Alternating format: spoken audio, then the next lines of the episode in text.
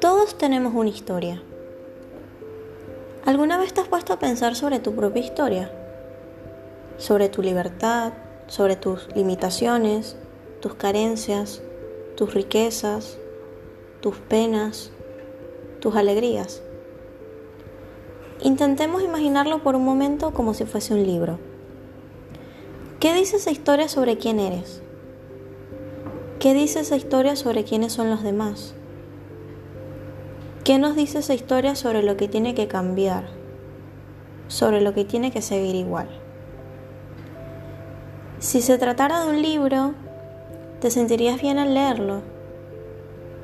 ¿Qué emociones crees que sentirías? ¿Qué emociones despertaría en ti el personaje principal, vos mismo? Cualquier cosa que te cuentes a ti mismo, por más terrible o grandiosa que sea, es una historia. Y como historia, como destilación de experiencia, puede ser una verdad relativa, pero no absoluta. Las historias tienen la habilidad de aparecer, cambiar y transformarse. Hoy te llamo a reflexionar. ¿Cuál es tu historia? ¿Y cómo deseas que sea esa historia a partir de este momento?